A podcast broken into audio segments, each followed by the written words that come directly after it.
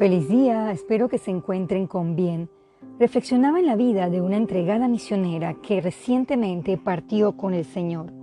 Su legado y pasión por Dios nació desde muy jovencita hasta su último día de aliento. Qué inspirador, ¿verdad? El tema de hoy es Con Dios hasta el fin. Acompáñeme a Efesios 2, versículo 10. Porque somos hechura suya, creados en Cristo Jesús para buenas obras, las cuales Dios preparó de antemano para que anduviésemos en ellas. Estamos perseverando en nuestro andar con Dios pese a la tentación, la oposición o la adversidad. Estamos cuadrados con Dios hasta el fin de nuestros días. Haber sido creados a la imagen de Dios amerita compromiso. Vayamos a Filipenses 2 del 15 al 16.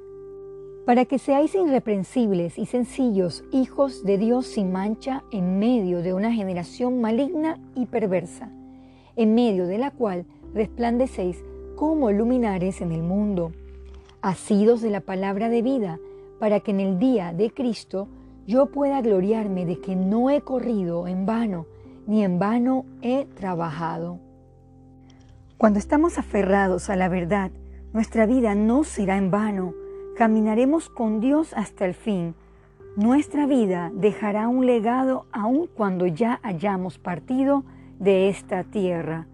Busquemos 2 de Timoteo 4:7. He peleado la buena batalla, he acabado la carrera, he guardado la fe. ¿Cómo estamos corriendo la carrera de nuestra vida? ¿La hacemos con Dios hasta el fin?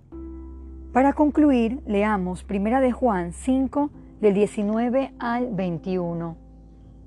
Sabemos que somos de Dios y el mundo entero está bajo el maligno, pero sabemos que el Hijo de Dios ha venido y nos ha dado entendimiento para conocer al que es verdadero y estamos en el verdadero, en su Hijo Jesucristo.